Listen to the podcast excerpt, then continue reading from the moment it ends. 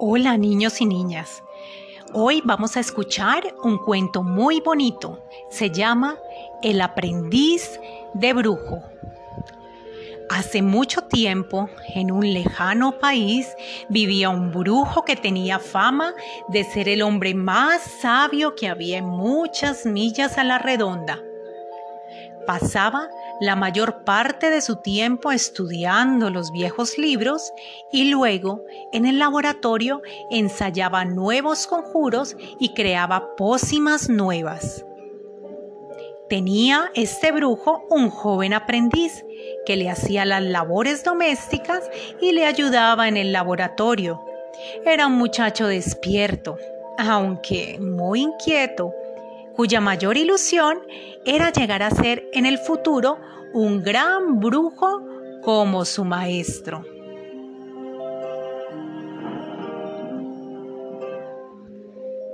Un día el brujo salió al bosque a recoger unas hierbas para sus pócimas, a buscar alas de murciélago y ancas de rana. Pero antes de salir, pidió a su aprendiz que trajera agua del pozo para llenar la bañera. Cuando el joven se vio solo, decidió entrar en el laboratorio del brujo. ¡Oh, qué experiencia tan emocionante!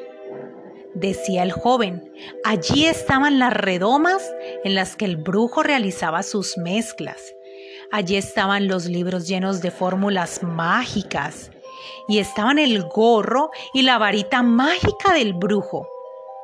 Lleno de emoción, el aprendiz cogió la varita, se puso el gorro y buscó en el gran libro un conjuro mágico y dirigiéndose a una escoba que había en un rincón, pronunció unas palabras mágicas.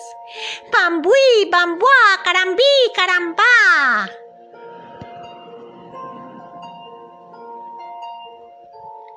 Al instante, la escoba cobró vida Cogió dos baldes, se dirigió al patio y comenzó a carrear agua desde el pozo hasta la bañera. El muchacho estaba feliz viendo los resultados de su inquieto experimento. El joven aprendiz siguió enredando con los frascos del laboratorio hasta que pasado un rato sintió los pies húmedos. Entonces se dio cuenta de que la escoba continuaba trayendo agua a pesar de que la bañera ya estaba llena y el agua cubría el suelo de toda la casa. El joven aprendiz dirigió la varita hacia la escoba y pronunció nuevamente las palabras mágicas. ¡Bambuí, bambuá, carambí, carambá! Pero la escoba siguió su labor sin inmutarse. Intentó entonces pronunciar la fórmula mágica al revés. Barancá, bicará, bambó, buambuí. Desesperado y sin saber qué hacer, porque no daba resultado, el joven aprendiz tomó un hacha y partió la escoba en cien pedazos. No había pasado ni un minuto cuando cada trozo de la escoba nuevamente cobró vida.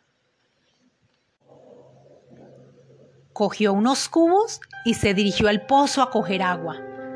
Ahora eran cien escobas las que arrojaban agua sobre la bañera. Cuando el brujo regresó a su casa, se encontró con este espeluznante espectáculo.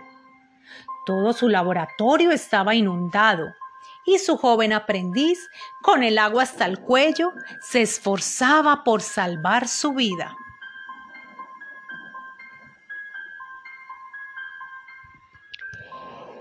El mago extendió los brazos y pronunció un extraño conjuro. Al varón jaramá chirimbú abrada caramba.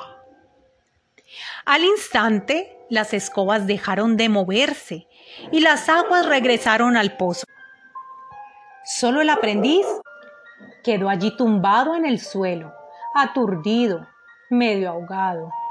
Sin decir ni media palabra, el joven se levantó, agachó la cabeza, muy avergonzado, se dirigió al pozo para coger agua con la que llenar la bañera bajo la atenta mirada de su maestro, que estaba acompañado de su perro Garfum.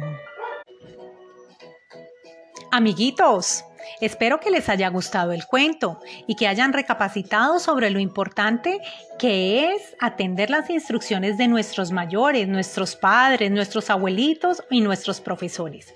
Aprendamos ahora vocabulario. En el cuento se habla de la palabra redoma. Redoma es una vasija de pequeño tamaño. Originalmente es de cerámica o de vidrio, ancha en su base y que se va estrechando hacia la boca. Es útil para vaciar líquidos. Está provista de una tapita y aunque existe también redoma sin tapa. Bueno, entonces ahorita vamos a analizar cosas de la historia. ¿Qué palabras mágicas dijo el aprendiz para dar vida a la escoba? Recuerda. ¿Con qué palabras intentó detener el joven aprendiz a la escoba? Haz memoria.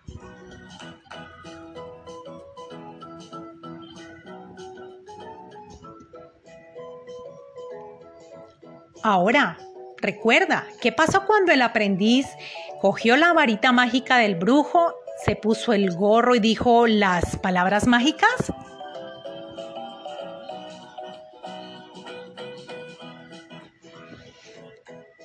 ¿Cómo crees que se encontraba el brujo cuando vio lo ocurrido?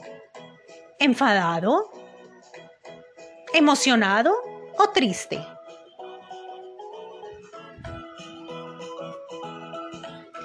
¿Cómo crees que se sintió el joven aprendiz cuando llegó el brujo? ¿Avergonzado? ¿Orgulloso o furioso? Bueno, espero que te haya gustado este cuento. Nos veremos pronto para escuchar más historias. Chao, chao.